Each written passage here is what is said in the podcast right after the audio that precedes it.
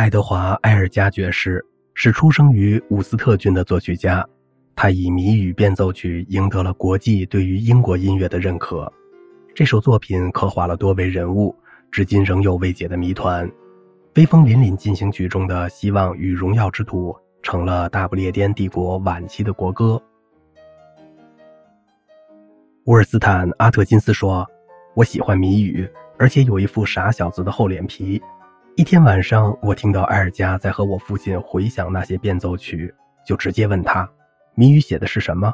埃尔加说：“你不应该问我呀，应该去问特洛伊特·格里菲斯。我知道格里菲斯，他是第七变奏曲的主角，但他是个建筑师，根本不是音乐家。”于是我又问：“格里菲斯能告诉我什么呢？”埃尔加笑了，说了下面的故事：一天，我知道特洛伊特要来，就在钢琴的某些琴键上粘了一些小纸条。每个纸条上写了数字，表示顺序。接着，我让特洛伊特按照号码的顺序弹一遍。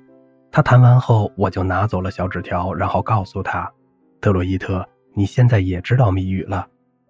我知道我很安全，因为他肯定记不住刚刚弹了什么。这就是埃尔加在开玩笑。说老实话，我一个字儿也不信。”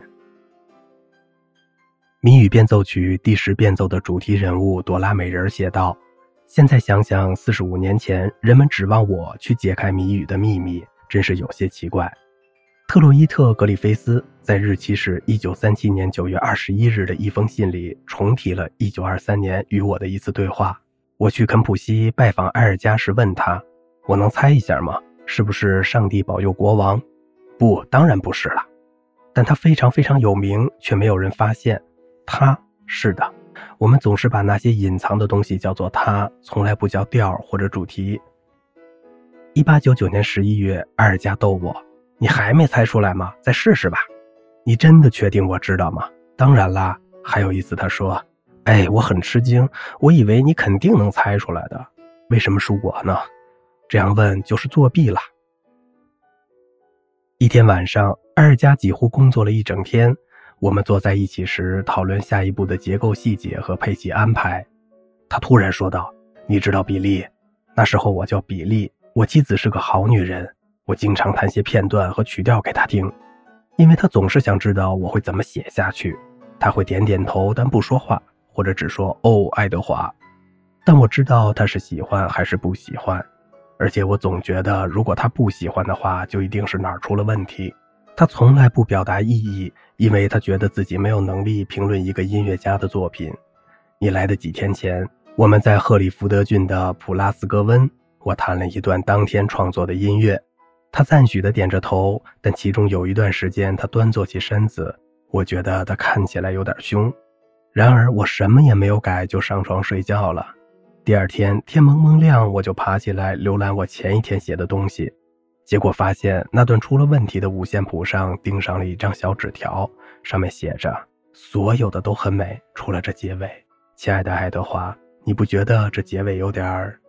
嗯，比利，我扔了那结尾，再也没有提起过。不过我重新写了一个，后来没有再听到什么意见。我知道这是算通过了。爱德华爵士说过一个关于他父亲的有趣故事。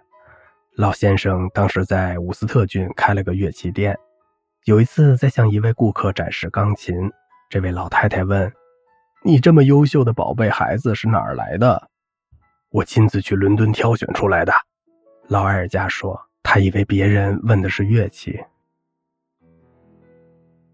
埃尔加年轻时曾在波维克精神病院指挥病友乐团，他最喜欢说的是爱丁堡精神病院的检察员来拜访的故事。当时波维克精神病院正在装修，装修工人得到命令，是任何情况下都不许跟病人谈话。你在那门上刷了几层漆？监察员问道。工人很自觉地不理他。伙计，你没听到我说话吗？监察员又问道，还是没有回答。你是聋了还是蠢？最后他叫起来：“你知不知道我是检察员？我在跟你说话。”工人吓坏了，转过身来：“走开！你这个精神错乱的魔鬼！”一边尖叫一边逃走了。于是“精神错乱”一词成了埃尔加的最爱。每当音乐达到最高潮时，他就要在乐谱上插进这个词。弗雷德·盖茨堡的叙述。我们慢慢地朝音乐厅走着，决定先去朗豪坊逛一圈打发时间。在快到艺术家入口时，我们看到一个来打零工的小提琴手，他的《爱的致意》拉得相当不错。欣慰的作曲家停下来，从口袋里掏出半个克朗，递给一脸迷惑的艺术家，说：“你知道拉的是什么吗？”“当然是埃尔加的《爱的致意》吗？”他回答道。“那么收下吧。”这可比埃尔加靠着曲子赚的钱要多得多了。一九三四年二月，埃尔加在病床上奄奄一息，他要求见评论家朋友欧内斯特·纽曼。纽曼回忆道：“他给自己做了一个简短的评价，我从未告诉过任何人，也没打算告诉任何人，因为那太容易引起最粗鄙的误解。我确信他的两首谜语别有意味。”还有隐藏在小提琴协奏曲中的灵魂人物。四年后，纽曼把这个秘密带进了坟墓。埃尔加那痛苦的评语只有五个词。